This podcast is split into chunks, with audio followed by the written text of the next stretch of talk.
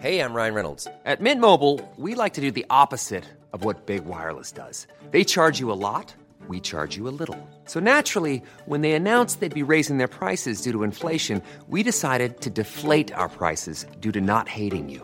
That's right. We're cutting the price of Mint Unlimited from $30 a month to just $15 a month. Give it a try at mintmobile.com slash switch. $45 upfront for three months plus taxes and fees. Promo rate for new customers for limited time. Unlimited more than 40 gigabytes per month. Slows. Full terms at mintmobile.com. Il est quasiment 19h et c'est un plaisir de vous retrouver pour la première de Face à Bocoté avec Mathieu Bocoté, bien sûr. Heureux, très heureux de vous retrouver, Mathieu. C'est un immense plaisir, cher Elliot. Arthur de Vatrigan est là, bien sûr. Arthur, ravi de vous retrouver également. Bonsoir, Elliot. La une de l'incorrect, laïcité, une illusion euh, perdue. Et puis, normalement, vous- les téléspectateurs connaissent euh, la formule, c'est-à-dire qu'il y a une première partie d'édito et puis vous avez un invité en deuxième partie.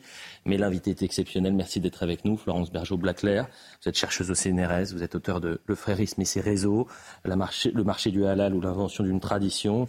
Euh, votre parole est rare, je le dis souvent, et c'est important de vous avoir euh, aujourd'hui dans, le contexte que l'on connaît.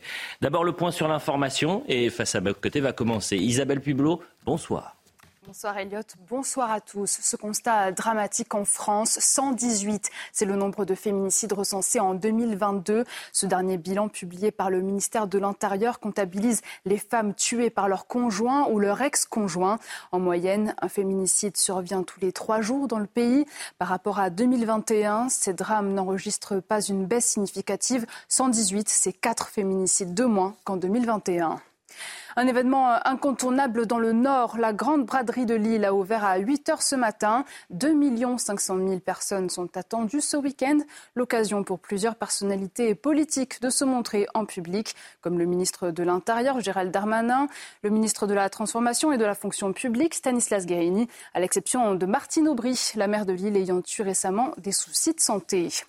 Et puis aux États-Unis, New York favorise l'inclusion des musulmans. Désormais, l'appel à la prière retentira dans la ville tous les vendredis entre 12h30 et 13h30 pour la grande prière hebdomadaire. Et ce jusqu'à 10 décibels au-dessus du niveau sonore ambiant. En période de ramadan, il retentira à chaque soir pour marquer la rupture du jeûne. Merci, chère Isabelle, pour le point sur l'information. Au programme ce samedi de Face à Bocoté, 34 ans sépare l'affaire du foulard de Creil et cette rentrée scolaire sous le signe de l'interdiction de l'abaya. Une partie de la gauche a changé de ton. Lionel Jospin salue la décision de Gabriel Attal, moins ferme sur le voile trois décennies plus tôt. Il dit avoir évolué sans vraiment faire de mea culpa. La gauche se réveille-t-elle trop tard? Très tard peut-être. Édito de Mathieu Bocoté dans un instant. Mathieu, vous avez décidé de recevoir Florence Bergeau-Blaclair, essayiste, chercheuse au, au CNRS, spécialiste des frères musulmans. Son ouvrage, Le frérisme et ses réseaux, lui a valu nombre d'attaques politiques, médiatiques, placées sous protection policière. Sa parole, je le disais tout à l'heure, se fait rare et elle a choisi votre émission, Mathieu, à 48 heures de la rentrée scolaire. Voilà le programme. Face à Bocoté, c'est parti.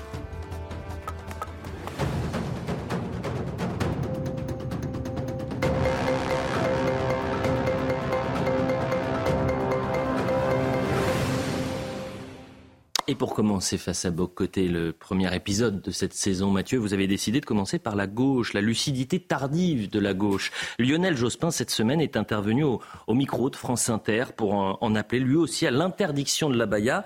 Mais ils furent plusieurs à lui faire remarquer que s'il avait interdit clairement le voile dès 1989, quand il était ministre de l'Éducation nationale, la question ne se poserait pas aujourd'hui. Est-ce qu'en cette matière, la gauche ne fait pas preuve d'une certaine lucidité à retardement. Oui, je, crois que oui, il n'y a pas de doute là-dessus, surtout pas seulement en cette matière, hélas, mais euh, ne soyons pas mauvais joueurs, il est heureux qu'en ce moment prenne forme consensus politique dans une partie importante de la gauche et à droite autour de la, au centre aussi, je ne sais pas exactement où classer Gabriel Attal, euh, autour de la question de la Baïa, qui devient le symbole, euh, aujourd'hui, on aura l'occasion d'en reparler, d'une offensive euh, islamiste à l'école, d'une volonté de marquer publiquement l'espace public sous le signe de l'islam le plus rigoriste. Donc, c'est une bonne chose. Il n'en demeure pas moins, il n'en demeure pas moins qu'il vaut la peine de revenir sur le raisonnement de Lionel Jospin qui nous dit avoir évolué. Donc, cherchons à retracer son évolution. Qu'est-ce qu'il nous dit? Dit en 89, c'était pas clair. En 89, c'était pas clair. Il faut dire qu'à ce moment-là, la fin des années 80, le début des années 90, c'est le moment où la gauche commence, un peu partout en Occident d'ailleurs, la France n'est pas exclue, euh, commence une forme de basculement idéologique où dans le cas français, elle commence à sacrifier peu à peu la référence à la laïcité, une forme de jacobinisme républicain qui l'avait amené particulièrement euh, sévère à l'endroit, par exemple, du catholicisme. Et elle bascule peu à peu vers le droit à la différence, dans le cadre du contexte de l'immigration massive, euh, la, la, poussée de l'islam. Et on pourrait dire que Lionel Jospin, c'est le point de bascule là-dedans, parce que idéologiquement, c'est un homme, c'est un partisan de la laïcité, mais parce qu'il veut demeurer à gauche, dans un moment où la gauche change d'identité, il donne des gages, et c'est quoi la solution mitoyenne qu'il propose à l'école? Mais Que chaque administration s'en occupe, se tournant par ailleurs, se justifiant avec le Conseil d'État. Autrement dit, le politique se décharge de sa responsabilité par le haut, le Conseil d'État fixe la règle, et se décharge de sa responsabilité par le bas. De quelle manière? En disant que chacun s'organise. Là, je vais citer sa phrase qui est assez intéressante. J'ai bougé, mais c'est surtout le monde qui a bougé. En 89, quand j'étais ministre de l'Éducation, il n'y avait pas eu le 11 septembre l'État islamique, un développement de l'islamisme massif. Fin de la citation. Qu'est-ce qui est intéressant là-dedans? C'est qu'à la différence de tous ceux qui veulent faire de la baïa un symbole strictement individuel d'expression d'une foi personnelle, Lionel Jospin dit un instant, soyez raisonnable, soyez lucide. Ce dont on parle ici, c'est d'une offensive politique qui s'inscrit dans le contexte plus vaste du réveil de l'islamisme aujourd'hui. Et là, c'est la question qu'est-ce que la baya finalement? Signe religieux, pas religieux, on aura l'occasion d'en parler, mais ce qui est certain, ce qui est certain, c'est qu'elle occupe la fonction aujourd'hui dans le débat public du voile en 2004. C'est le nouveau marqueur à la fois qui relève d'une provocation anti-française à l'école et aussi d'une volonté de sécession. Donc, il faut toujours penser les deux aspects de euh, ces symboles, donc sécession, c'est un marqueur communautariste, mais c'est aussi une volonté de provoquer pour imposer les règles d'un islam assez radical dans l'espace public. Et à travers ça, il y a une forme de colonisation islamiste de l'espace public. On verra dans les prochains jours s'il y a une riposte massive euh, avec une arrivée massive d'Abaya ou non à l'école ou si une autre stratégie sera suivie par ses partisans. Ce qui est certain, c'est que dans les prochains jours, en fait, il y aura une épreuve de force pour le gouvernement. Bon, Lionel Jospin, vous lui reprochez quand même une forme de, de lucidité à retardement. Oui, et c'est un thème qui revient souvent. C'est-à-dire, bon, je, c'est pas un secret, je, je, ne me je, ne me, je ne me définis pas comme un homme de gauche. Bon, ah bon? Ça, c'est l'heure des révélations. Oh, écoutez, je ne savais pas. Dit, ce qui me, ce qui m'a et la gauche, par ailleurs, je le précise, une philosophie tout à fait respectable. C'est pas la mienne, mais ça fait partie de la vie publique, évidemment. Mais ce qui me frappe, c'est que si on fait l'histoire de quelques questions importantes depuis, quoi, 60 ans, 70 ans, eh bien, on dirait que quelquefois, il est dans une société, nous savons, il y a des moments où on sait des choses, mais la gauche doit faire son propre chemin pour en arriver à la conclusion, à la même conclusion que le commun est mortel. Et parce que là, elle a fait son propre chemin, désormais, c'est légitime d'avoir ce jugement. Je m'explique. La question du communisme. La question du communisme, il est possible dès les années 30 dès les années 40, les années 50. On sait que c'est un régime totalitaire en URSS. Qu'est-ce qui, est, assez fascinant? C'est qu'il va y avoir différentes vagues de décrochage. 56, hein, Budapest, 68, Prague, mais surtout la fin des années 70 avec les nouveaux philosophes, par la lecture de Solzhenitsyn, qu'ils ont assez mal lu d'ailleurs. Ce qui est intéressant avec ça, c'est que là, soudainement, parce que la gauche devenait anticommuniste par antitotalitarisme, dès lors, l'anticommunisme devenait légitime. Mais avant que la gauche ne s'en empare, c'était un marqueur de l'extrême droite. De la même manière, sur les questions d'insécurité, combien de temps avons, combien, pendant combien de temps avons-nous entendu parler du sentiment d'insécurité mm. avant que finalement on le reconnaisse? On le reconnaisse à la fois parce que le constat était fort, peut-être aussi parce qu'une partie de la bourgeoisie progressiste découvrait elle-même la peur que connaissaient autrefois les classes populaires. On pourrait parler de la question de l'immigration aujourd'hui ou du multiculturalisme. Rappelez-vous, Tony Blair en 2005 qui dit le multiculturalisme euh, est un vrai problème, a échoué. Oui, mais ça faisait 30 ans qu'on le disait en Grande-Bretagne. Mais tout ce qu'il avait dit pendant 30 ans était extrême droitisé, encore une fois. Et aujourd'hui, pour la laïcité, alors ça nous ramène à la nature du clivage gauche-droite. Vous connaissez la vieille formule, hein? mieux vaut avoir tort avec euh, Sartre que raison avec Aron. Mais eh je pense que si la gauche acceptait de temps en temps d'avoir raison avec Aron en se détachant du côté lyrique de Sartre, eh bien, nos sociétés toucheraient plus facilement le bien commun. Autre question éminemment importante, est-ce que nous sommes euh, devant une question de laïcité ou de démographie? Les deux, les deux. C'est-à-dire laïcité, parce que c'est le principe qu'on cherche à affirmer, mais le fait est qu'on se retrouve aujourd'hui avec une masse démographique issue en France, euh, par les vagues migratoires successives, il y a un bloc démographique qui s'inscrit dans les paramètres mentaux de la ce qu'on pourrait appeler la civilisation musulmane. Et on aurait beau avoir, et ça c'est toujours mon inquiétude, la laïcité la plus puissante, la plus militante, la plus rigide, hein, à être aussi sévère avec l'islam aujourd'hui qu'on l'a été avec le catholicisme au début du XXe siècle. La démographie est telle, est-ce que la loi peut vaincre les mœurs? Est-ce que la loi, est-ce qu'un geste laïque fort est suffisant pour être capable de laïciser culturellement ces populations issues de l'immigration? Pas toutes, évidemment, on s'entend, mais la part d'elle qui semble aujourd'hui tentée par le communautarisme, est-ce que la laïcité suffit? Je n'en suis pas certain. En fait, je dirais, si on décide de faire le choix de l'immigration musulmane, euh, inévitablement, on fait le choix tôt ou tard des mœurs de l'islam et on fait le choix aussi, aussi d'une tentative d'emprise aujourd'hui. Hein, l'islamisme cherche à s'emparer des musulmans. C'est ça le drame de la chose. Cherche à s'emparer de leur esprit, de leur définition publique. Et qu'est-ce qu'on voit aujourd'hui? Ben, La baya, c'est aussi l'effet immédiat de l'immigration massive. Arthur de Vatrigan, euh, quel regard vous portez sur cette euh, lucidité, selon vous peut-être tardive ou non, euh, de la gauche sur cette question euh, de l'islam politique? Et là, on va parler de la Baïa pendant cette heure. Bah, vous parlez de lucidité tardive de la gauche, mais il y a une gauche, pour le coup, qui a une lucidité assez précoce, euh, qui a toujours eu un temps d'avance, animée par la haine de la France, de son identité, de la civilisation, qui a toujours choisi le parti de l'ennemi de l'intérieur par idéologie et par stratégie politique. Prenez l'exemple de Jean-Luc Mélenchon et de LFI. C'est plus un parti politique, c'est un syndicat de l'islamisme qui va défendre toutes les revendications des barbus. À chaque fois, ils les défendent que ce soit la baya, que ce soit euh, les exceptions à la cantine, que ce soit le halal. À chaque fois, ils, montent au créneau pour le défendre. Et, donc, ça veut dire que non seulement il croit au grand emplacement, mais en plus, il l'encourage. Prenez l'exemple d'Émeric Caron, qui a tout récemment a fait une déclaration sur la baya. Si on suit la logique du gouvernement, dit-il, on va bientôt interdire les babouches. Euh, bon, on sait que l'ami des moustiques serait très bien embêté de plus avoir de savate à lécher, mais de là à dire qu'on va interdire les babouches à l'école, fallait quand même l'inventer. C'est assez étonnant. Euh, après, je suis d'accord avec Mathieu, il y a une gauche, en effet, qui, je dirais même, toute la gauche politique, si on regarde, qui a été au pouvoir, euh, qui a toujours une lâcheté ou un temps de retard. Euh, Lionel Jospin, Mathieu l'a rappelé, en est un bel exemple. Mais j'ai pas la même interprétation de la phrase parce qu'il dit que lui, il a changé parce que il y a eu le 11 septembre. Ça veut dire quoi? C'est-à-dire qu'il a changé d'avis parce qu'il y a eu des morts et pas qu'un mort, des milliers de morts. C'est-à-dire que c'est toujours le problème de cette gauche qui ne voit pas ce qu'il faut voir, qui euh, est trop lâche, trop idéologue, trop imbécile, trouver toutes les excuses que vous voulez pour ne pas agir au moment voulu. Elle préfère tirer ou vociférer comme des ados qui, sont en recherche d'indignation permanente et surtout désigner celui qui, qui essaie de dire la vérité, comme on peut appeler aujourd'hui des lanceurs d'alerte. Mais rappelez-vous le concept d'islamophobie. Islamophobie, tout le monde le brandissait, une grande partie le brandissait jusqu'à la mort de Samuel Paty. C'est devenu, euh, enfin, on a, eu un éclairage sur l'islamophobie, que l'islamophobie tuait ceux qui ont été accusés, mais jusqu'à Samuel Paty, une grande partie de la classe politique et médiatique l'utilisait. Et il y en a qui l'utilisent encore. Là, on parle de la baïa de l'islamisme, mais c'est vrai pour d'autres sujets. Prenez l'affaire du ML, par exemple. L'affaire du ML, qui est le journal qui était en pointe sur l'enquête, sur l'accusation de la pédophilie. Le journal Le Monde. Le journal Le Monde qui, lui-même, en 77, publiait une tribune d'intellectuels pour demander la relaxe de personnes qui étaient poursuivies pour des rapports sexuels avec des filles de 13 et 14 ans. Ils sont toujours en décalage et bizarrement, ils récupèrent toujours les lauriers à la fin. C'est toujours le même cycle, c'est-à-dire que cette gauche imbécile semble découvrir le réel en même temps qu'elle s'aperçoit qu'elle n'a aucun remède à appliquer aux germes de destruction qu'elle a elle-même semés. Alors aujourd'hui, on a Gabriel Attal et la Baya. C'est très bien, faut le saluer.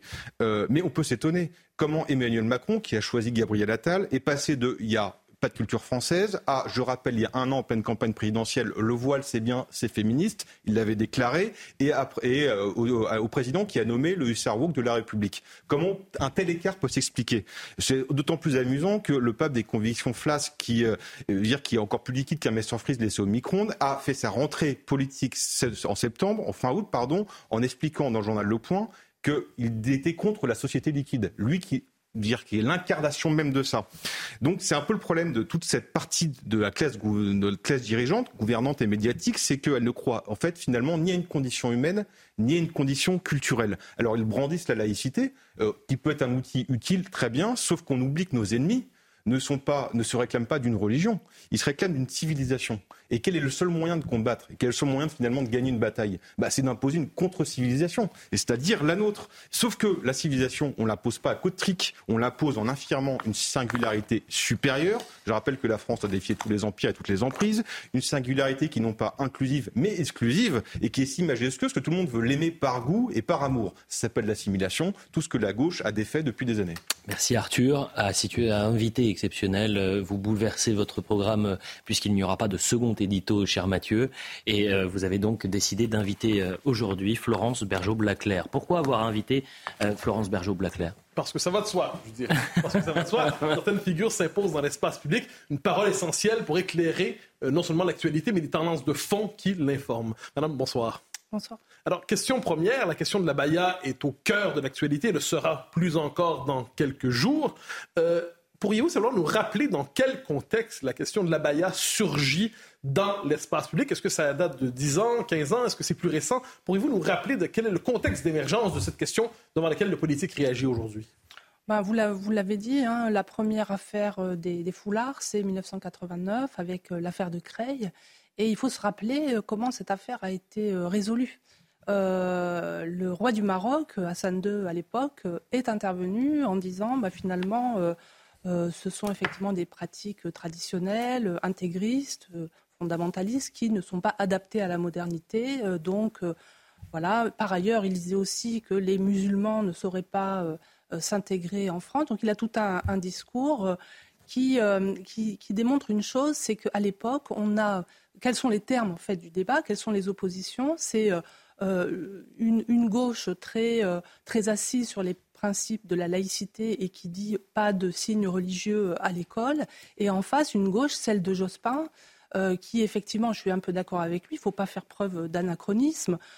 qui dit mais, si on les exclut de l'école, eh bien, elles ne seront pas assimilées. Euh, mais pour tout le monde, euh, quel que soit le, rang politique, pour tout le monde, c'est bien une question d'intégrisme. C'est bien l'islam euh, intégriste, l'islamisme qui, est, qui montre, qui, pointe à cette époque-là. Donc oui, c'est ça, c'est la fin des années 1980.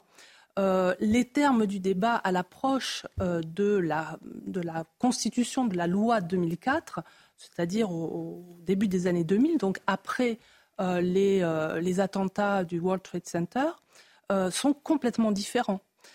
et ce ne sont pas les mêmes acteurs non plus. il y a au début, dans les années 80, ce sont clairement les frères musulmans qui, se sont implantés récemment en France, alors que au début des années 2000, ce sont les générations réislamisées qui sont donc issues de l'immigration maghrébine et turque. Euh, donc, ce ne sont pas les mêmes acteurs, ce ne sont pas les mêmes termes. Euh, dans la deuxième partie, dans la deuxième phase des années 2000, c'est la confusion entre islam et islamisme. C'est-à-dire que le foulard est simplement un signe euh, musulman, alors qu'il avait été jusque-là considéré comme un signe islamiste. Et cette confusion va complètement changer le sens et déboussoler la gauche qui se retrouve en fait incapable de, défendre ses idées euh, laïques parce qu'elle est prise dans, une, euh, dans, dans, des, dans des polémiques sur les minorités, sur l'ethnicité, etc., et qui va préférer, enfin qui va laisser tomber en fait la laïcité, euh, accuser l'extrême droite de s'en emparer et se concentrer sur les minorités. Alors, ça, on pourrait dire le voile, le débat jusqu'à tout, je dirais, il y a quelques, quelques mois, quelques années peut-être, le débat sur les signes religieux ostentatoires musulmans dans l'espace public, c'est un débat sur le voile. À la rigueur, le tchador, le niqab, mais euh, le, la burqa, la baya, c'est un terme nouveau. Et là, il y a une vague plutôt récente quand on parlait des signalements, des atteintes à la laïcité. Donc, la, vague récente, la vague la, vague la plus nouvelle qui pousse le gouvernement à réagir, euh, est-ce que ça date d'il y a quelques semaines, quelques mois, quelques années? Eh bien, ce sont les enfants de la deuxième génération. Euh, ce sont, c'est ah la troisième génération ou la deuxième génération réislamisée par les frères musulmans qui sont arrivés. C'est celle que j'appelle la génération du halal way of life, euh, qui sont nés donc fin des années 90, début des années 2000, qui sont aujourd'hui, qui n'ont aucune conscience euh, de la séparation du politique et du religieux. Qui, pour eux, être musulman, c'est à la fois une race, une identité, un comportement, une conviction. Tout est complètement mélangé. Ils n'ont pas la moindre idée euh, du fait que ce que je décris dans un de mes livres sur le marché halal ou l'invention d'une tradition, que le halal soit une tradition inventée, largement euh, euh, donc alimenté par à la fois le néolibéralisme et le néofondamentalisme. Donc pour eux, voilà, ils sont musulmans et la laïcité, les formations à la laïcité qu'on propose en fait pour les amener à comprendre un peu sa nature, sont perçues comme des, une forme de désislamisation. donc aujourd'hui, c'est cette génération-là euh, que, nous avons euh, au collège et au lycée. Et on peut s'attendre, je, pense en effet, à des réactions assez fortes après l'annonce du ministre. Alors, vous parlez d'un mouvement qui est en profondeur, finalement. Donc, un premier temps, euh, deuxième... Et là, aujourd'hui, est-ce qu'on pourrait dire que c'est un mouvement massif? Est-ce que la baillette demeure un phénomène relativement marginal ou est-ce qu'il tend à se massifier? Je pense qu'il est en train de se massifier. Enfin, si on regarde des pays... Euh, comme la, Belgique par exemple, et Bruxelles en particulier, euh, la baya, le, hijab sont des pratiques absolument courantes. Banales, même presque inscrites dans la culture. Euh, dans la culture, euh, dans la culture récente. Oui, bien sûr. Euh, ben, alors, je, me permets de vous relancer sur ce thème. en traversant l'Atlantique un instant, on le voit par exemple le voile islamique au Canada est présenté souvent comme un symbole de liberté. C'est-à-dire la preuve qu'une société est ouverte, c'est qu'elle embrasse le voile islamique, la preuve qu'une même le niqab dans certains cas. Donc, est-ce qu'une des grandes victoires, c'est ce que disait Alain Finkielkraut dans le dernier numéro de l'Incorrect, il dit aujourd'hui les signes religieux islamiques ne s'imposent pas au nom de la religion, mais de la liberté est-ce qu'à certains égards, une des grandes victoires de la mouvance islamiste, c'est d'avoir confisqué la référence à la liberté et au droit à la différence. Oui, on peut voir ça comme ça, bien que moi je considère que ce ne sont pas des signes religieux ni ostentatoires, ce sont avant tout des normes. Euh, le voilement euh, est une norme, euh, ce, qui change un petit peu la réflexion. L'idée, c'est pas seulement de montrer, c'est d'influencer, de normaliser l'islam, l'islamisme cette forme de, frérisme en particulier, cette forme d'islamisme qui contourne le politique pour passer par le culturel euh, et euh, l'économique que je décris dans mon livre Le frérisme et ses réseaux. Euh, donc c'est cette norme aujourd'hui qui s'impose par les vêtements, les comportements qui vont avec. Hein, parce qu'il n'y a pas seulement les abayas, il y a aussi les refus de certains cours, d'autres manifestations qui font partie de de ce halal way of life, c'est-à-dire cette façon de vivre dans l'islam, euh, euh, qui, euh, qui enferme en fait des, jeunes dans l'espace du halal. Arthur de Vatrigan. vous parliez justement de que ce n'était pas des signes religieux, mais des normes. notre conception de la laïcité, justement, qui a été fabriquée, construite à la mesure du christianisme, doit-elle être, selon vous, repensée ou même complètement changé euh, du fait de la présence euh, de l'islam et donc de, des offensives islamiques, islamistes pardon, en France je, je, pense que nous sommes bien équipés avec notre laïcité pour, euh, pour nous défendre, mais je pense que ce n'est pas seulement la laïcité qui est mmh. attaquée, mais plutôt la démocratie. nous avons affaire à des mouvements théocratiques qui veulent donc rendre nos sociétés modernes charia compatibles pour peu à peu les amener à la société islamique mondialisée. Voilà leur projet. Ça ne veut pas dire qu'ils vont, ils vont y arriver. Ça veut dire simplement qu'ils sont en train d'y travailler. Donc, euh, nous, on a une laïcité euh, inscrite dans la Constitution, mais nos partenaires européens, qu'ils soient au Royaume-Uni, au Danemark, en Suède, aux Pays-Bas ou ailleurs, ou en Allemagne, sont touchés par exactement les mêmes phénomènes de victimisation et de confusion de l'islam et de sa version politico-religieuse. Alors, il reste 25 secondes avant la pause. Une dernière question avant la deuxième partie. Euh, regardant cela, en ce moment, est-ce que vous trouvez que le geste de Gabriel Attal est, le geste qui était attendu ou c'est un geste qui, devrait en appeler plusieurs autres? Je pense que c'est un geste fort. Euh, je pense qu'il est courageux politiquement. Euh, il, était, euh, il était attendu, je pense, par la plupart des Français. Euh, qui ont raison d'attendre d'un responsable politique, d'un ministre, qu'il soit ferme, clair et qu'il rappelle l'autorité. La publicité, on revient dans, un instant, c'est absolument passionnant et c'est pour ça qu'on va poursuivre l'entretien dans, dans, quelques minutes pour la suite de Face à côté. Restez avec nous. Quasiment 19h30 sur CNews, la suite de Face à Bocoté dans un instant. Mais avant cela, bien sûr, le point sur l'information. Isabelle Piboulot, rebonsoir. Bonsoir Elliot, bonsoir à tous. La polémique autour de l'interdiction du port de l'abaya dans les écoles s'étend à l'international. Une marque anglaise d'abaya incite à braver l'interdit par un challenge, une abaya gratuite contre une photo dans la cour de récréation. C'est la promesse faite dans une vidéo qui circule sur le réseau social TikTok. La séquence cumule déjà près d'un million de vues. Terrible agression à Damary-Lélis en Seine-et-Marne. Lundi dernier, une octogénaire a été violemment tabassée par un cambrioleur 400 euros ont été dérobés à la victime qui a pu être secourue par ses voisins, alertés par ses cris. Le suspect, lui, déjà condamné pour extorsion, purgeait une peine en semi-liberté. Âgé de 19 ans, il a été interpellé après avoir tenté de prendre la fuite. Placé en détention provisoire, il sera jugé le 20 octobre prochain. Et puis la rentrée scolaire approche à grands pas, mais conséquence des émeutes de la nuit du 29 au 30 juin à Mâcon, en Saône-et-Loire, les portes d'une école maternelle resteront closes lundi. 95 enfants y sont normalement scolarisés. Une partie de l'établissement avait été incendiée par les émeutiers. Les travaux sont importants. De l'amiante a même été découverte. Les enfants seront donc répartis dans les écoles environnantes. Merci Isabelle. Mathieu Bocoté, Arthur de Vatrigan, toujours. Et Florence Bergeau-Blaclair, vous êtes toujours présente, chercheuse, euh, anthropologue. Vous avez écrit notamment Le frérisme et ses réseaux, Le marché du halal ou l'invention d'une tradition. On poursuit l'entretien avec vous, Mathieu, bien sûr. Alors, on évoquait en première partie la vague de fond d'islamisation, de réislamisation des jeunes générations. Donc, on pourrait dire presque un élément sociologique, d'imitation culturelle. Mais il y a aussi des campagnes pour quelquefois imposer des symboles nouveaux, des campagnes pour, aujourd'hui avec les réseaux sociaux aussi, pour pousser les jeunes générations à s'abayaïser, entre guillemets. Alors, est-ce que nous sommes ici devant le résultat d'une campagne cherchant justement à imposer l'abaya dans la jeune génération française? Oui, euh, moi je, me souviens très bien en 2004 quand la loi est passée, euh, c'était Amar Lasfar, je crois, donc à la tête de l'UEF, qui avait dit, euh, en gros, c'était au congrès du Bourget devant des, milliers de personnes, ne vous inquiétez pas, un jour ou l'autre, nous verrons refleurir les foulards dans les écoles de la République.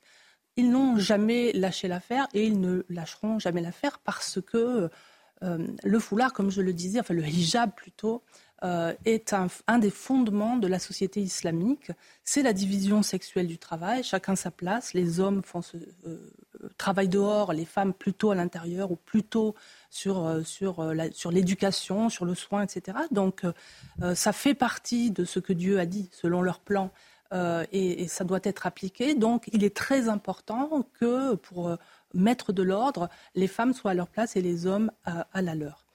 Euh, donc la gestion de la pudeur, la gestion des déplacements aussi, euh, où vont les femmes, où vont les hommes, etc. Ça fait partie des, choses qui sont très importantes euh, à instaurer.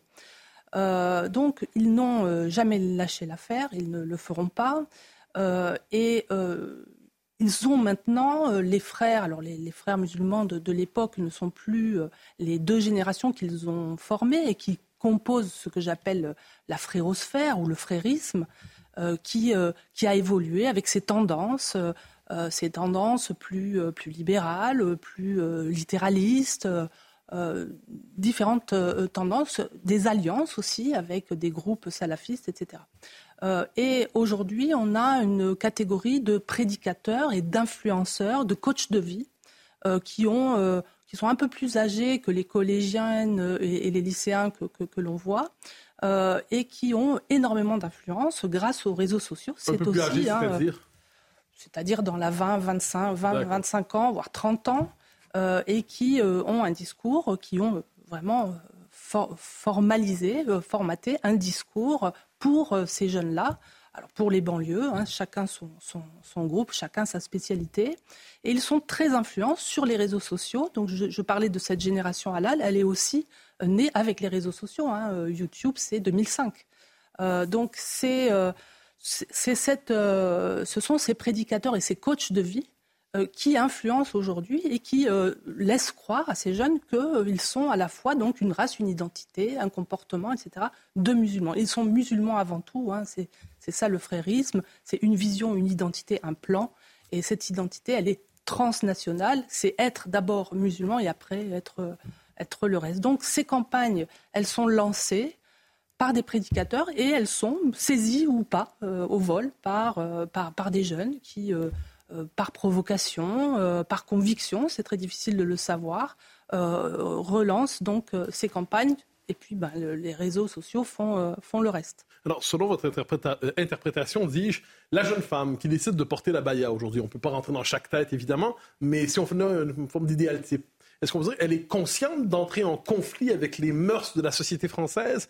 Elle est consciente de participer directement, indirectement, d'une manière ou de l'autre, à un mouvement d'affirmation identitaire ou tout cela a tellement de soi pour elle qu'elle n'a pas conscience de cette friction euh, les deux. Enfin, elle peut être consciente et parfois inconsciente. En tout cas, euh, les jeunes musulmans ont parfaitement compris qu'ils ne doivent pas venir avec le hijab et donc pas venir avec la baya. Donc, ils adaptent leur discours pour que ce soit acceptable en expliquant que ce sont des robes longues, etc. Mais ce sont des stratégies. Euh, elle n'y croit évidemment pas. Euh, ils sont aussi très conscients, cette génération halal, de, ne pas manger comme les autres, de ne pas euh, fréquenter les mêmes lieux de socialisation euh, que les autres, parce qu'ils sont musulmans. Donc cette barrière psychologique, ils l'ont depuis l'enfance, à partir du moment où on, diffuse les petits pots de bébés halal, par exemple. Hein, ils sont arrivés au début des années 2000. Donc cette conscience d'être une, une, sorte de société à part, de, euh, est, très, très, forte chez eux.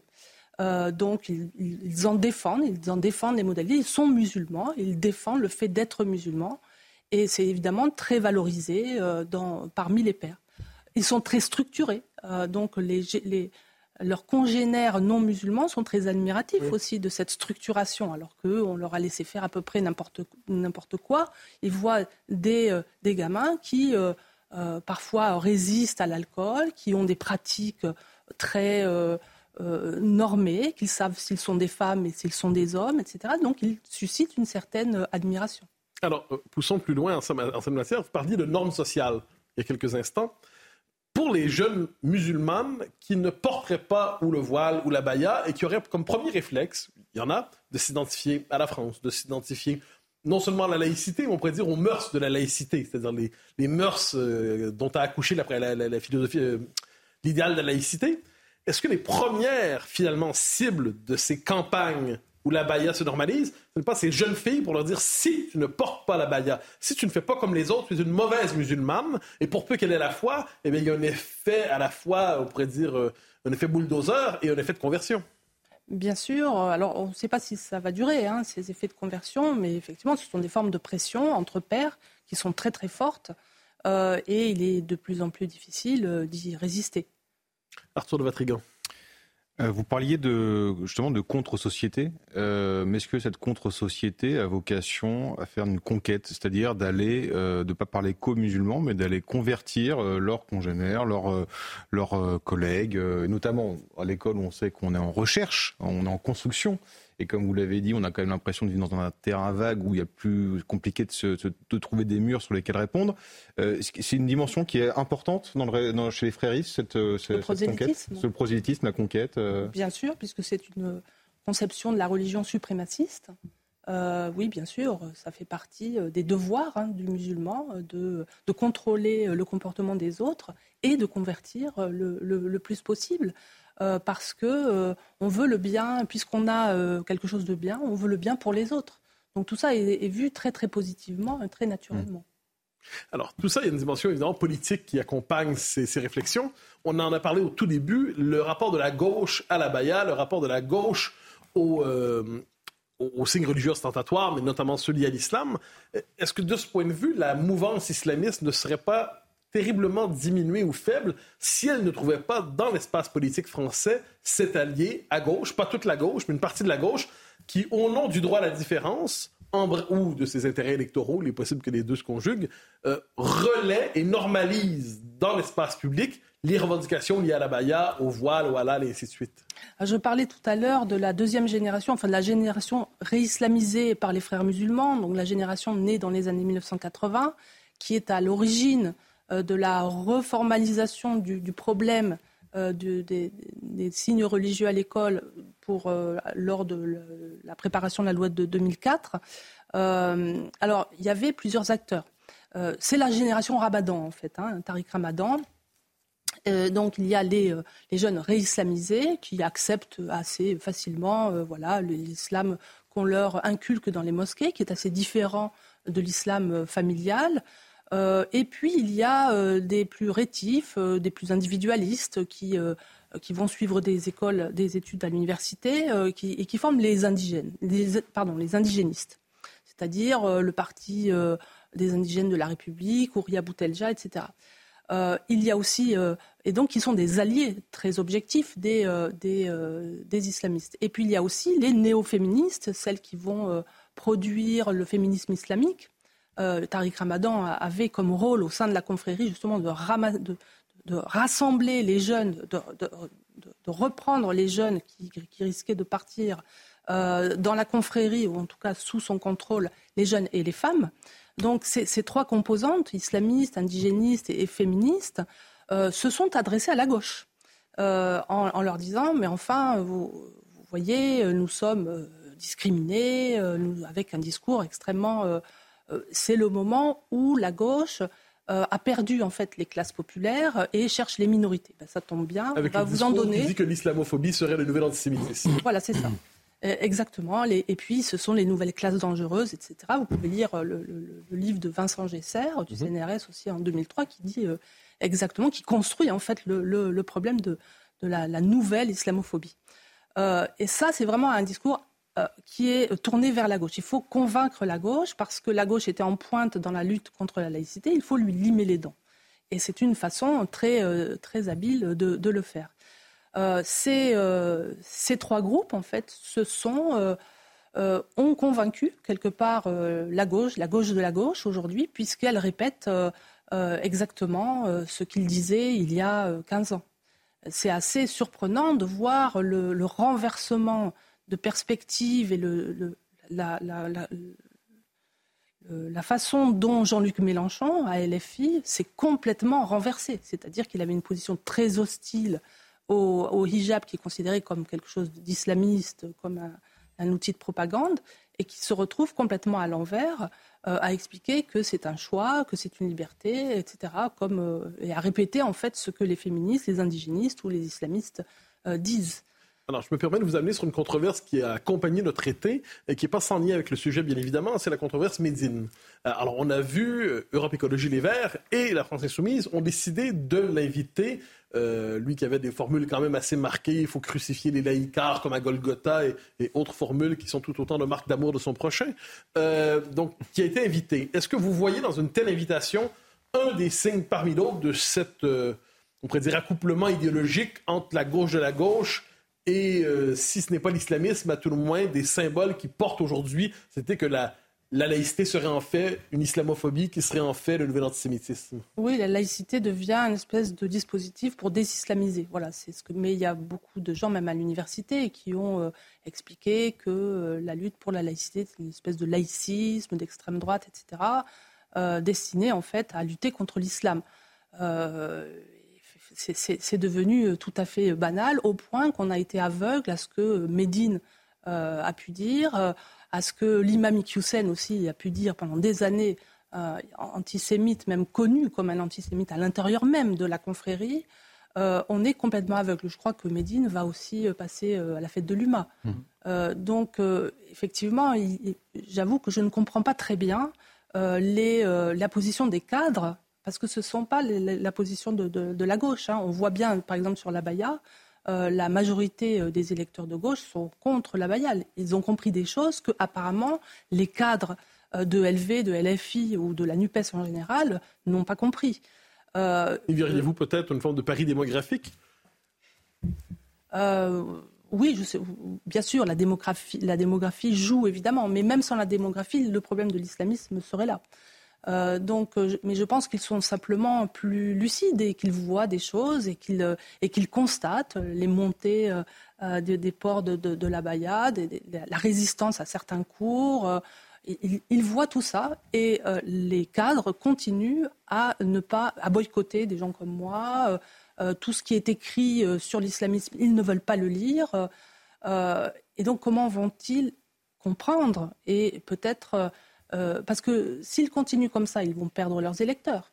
Euh, donc je ne comprends pas très bien la rationalité de leur comportement aujourd'hui. Non, la parole ensuite à Arthur de Vatrigan, mais une question, vous avez parlé du boycott de gens comme vous, comme d'autres chercheurs qui mènent un travail de fond là-dessus. Vous avez été lié à une controverse bien malgré vous euh, ces derniers mois. Vous deviez faire une conférence. Bon. Oui. Ah, elle est amenée, annulée par, parce que menace et ainsi de suite. Qui a été finalement... Qui, a, qui, a, finalement eu lieu, bien évidemment. Et je lisais dans, certains journaux, lorsqu'on parlait de vous, on disait on n'a pas lu le livre, mais néanmoins, c'est fondamentalement inacceptable. Donc, comment comprenez-vous dans l'espace public cette idée qu'on ne l'a pas lu, mais néanmoins, il ne faut, il faut pas le lire et on sait de toute façon que c'est très mal ce qu'il y a là-dedans? Euh, Moi, je vois ça comme une manipulation de certains médias. Euh, qui vont voir certains personnages euh, connus pour leur position radicale euh, et qui les interviewent. Parce que ça ne représente pas la pensée des universitaires ou, des intellectuels français. Donc euh, je pense que là, il y a peut-être euh, une forme de mauvaise foi et d'attaque contre ma personne ou, mes idées. Je ne sais pas. Arthur de Vatrigan. Vous disiez à l'instant que la gauche, la NUPES, risquait de perdre ses électeurs. Peut-être qu'elle mise sur. elle fait le pari peut-être d'en gagner des nouveaux. Justement, on a vu aux dernières élections présidentielles qu'il y avait un vote communautaire très fort pour, Jean, euh, pour Jean-Luc Mélenchon, mais que proportionnellement ne représentait pas grand-chose. Est-ce que dans la stratégie des fréristes, il y a cette volonté de, de, rentrer, de faire de l'entrisme dans le politique, euh, que ce soit pour voter ou pour présenter des candidats ou même créer des listes? Oui, bien sûr. Euh, d'ailleurs, ils n'ont pas besoin de se présenter en tant que tels hein, mmh. dans les partis, que j'appelle les partis coucou. Ils occupent simplement des places importantes sans se, sans se montrer. Euh, bien, bien, sûr, il y a cette stratégie, mais je pense que la stratégie la plus, euh, la plus préoccupante, c'est celle qui touche tous les secteurs euh, de la justice, de la police, de l'éducation, de l'université, où l'entrisme est, encore plus fort. une pratique courante et, et, contre lequel on ne, il semble que les autorités soient impuissantes par manque de compréhension des enjeux, par par culpabilité aussi. On a cette fameuse culpabilité euh, chaque fois que euh, vous en prenez à un musulman euh, parce qu'il a un comportement islamiste, eh bien, vous êtes islamophobe. Donc ça, ça vient de cette confusion entre islam et islamisme qui a été instaurée dans, les années 2000 et pas, qu'en France. C'est un problème européen, par exemple. on finance par millions d'euros des des rapports sur l'islamophobie qui sont euh, euh, complètement enfin qui sont pas sérieux. Portés par les institutions européennes très souvent. Portés par les institutions européennes et on se tire une balle dans le pied à chaque fois. Donc cette, cette, ce comportement est, est, est, assez difficile à, à comprendre, je, je, dois dire. Il nous reste un peu moins de trois minutes. la suite des choses. Est-ce qu'on peut s'attendre, parce que c'est un peu le, petit bruit, la petite musique dans la vie publique en ce moment, à une contre-offensive, entre guillemets, des partisans de la Baïa qui arriveraient massivement en Abaya euh, à la rentrée, ou est-ce qu'on peut s'attendre à une contre-attaque plus subtile? Ou les deux peut-être? Euh, Oui, ça, dépendra des lieux, on verra. Moi, je ne pense pas que la contre-attaque va être très forte, euh, parce que, parce que, en tout cas, les, mosquées ne, joueront pas ce jeu-là. ils avancent très bien sans faire de bruit. Euh, le bruit n'est pas quelque chose qui, leur est favorable. En tout cas, les frères sont plutôt dans la discrétion, dans le secret. Et donc, toutes les manifestations trop visibles, ils n'aiment pas ça. Donc, ils n'iront pas dans ce sens. Après, euh, évidemment, on aura dans certains lieux euh, certainement des prédicateurs, des jeunes prédicateurs plus aguerris qui vont, qui vont pousser les filles et les garçons et surtout s'allier euh, les, non-musulmans, parce que ça c'est très important, arriver à convaincre ces pères non-musulmans qu'ils ont raison, que ce qu'ils font c'est bien. Euh, c'est ça qui est, euh, c'est ça qui va se passer. Mais là, on, verra, on verra lundi soir. Et puis, qu'est-ce qui va remonter aussi comme information? Qui va faire remonter quelle information Ça, on ne le sait pas encore. Est-ce que la tendance, ça va être à minimiser le problème ou au contraire à l'accentuer? On ne sait pas. Il nous reste une minute environ on le disait, là, il y a l'interdiction de la baïa, c'est un geste politique fort. Avez-vous à l'esprit d'autres gestes politiques forts qui seraient possibles, qui seraient souhaitables pour être capable de renforcer cette contre-offensive laïque et républicaine, celle-là? Bah, déjà, il faut interdire euh, le hijab et la baya, enfin tout ce, qui, euh, tout ce qui concerne la norme islamique, la normalisation du corps des femmes euh, chez les mineurs. Je pense que ça. Jusqu'à l'université? Chez les mineurs. Donc, bon, à l'université, euh, je ne pense pas, non. Euh, sont en général des majeurs. Euh, donc ça, c'est des, mesures importantes. Il faut aussi protéger les gens qui sortent de l'islam. ça, c'est aussi quelque chose que je pense être prioritaire. Donc les, inviter plus souvent sur les plateaux, pas en tant que prosélytes de la sortie de l'islam. Ils sont obligés de revendiquer pour tout le monde cette sortie-là, mais ces, ces, ces personnes existent. Euh, aujourd'hui, elles sont toujours menacées. Il faut que donner la place aux, gens qui se sont soit laïcisés, soit sortis de l'islam et normaliser tout ça. Eh bien, écoutez, merci beaucoup, Florence euh, Bergeau-Blaclair, d'être venue euh, pour cet entretien que vous pouvez revoir évidemment sur cnews.fr. Mathieu Bocoté, c'est un plaisir. Bah oui. Merci. Merci à tous les trois. Dans un instant, dans quelques instants, c'est l'heure des Pro 2. Euh, on reviendra euh, sur euh, vos déclarations dans l'heure des Pro 2, mais avant cela, on reviendra sur cette déclaration assez surprenante de Vladimir Poutine à propos de Nicolas Sarkozy. Je sais pas si vous avez vu ça, Florence Bergeau-Blaclair. Eh si vous ne l'avez pas vu, ce que je vous propose, c'est de regarder l'heure des pros dans quelques instants. Merci à vous. Restez avec nous.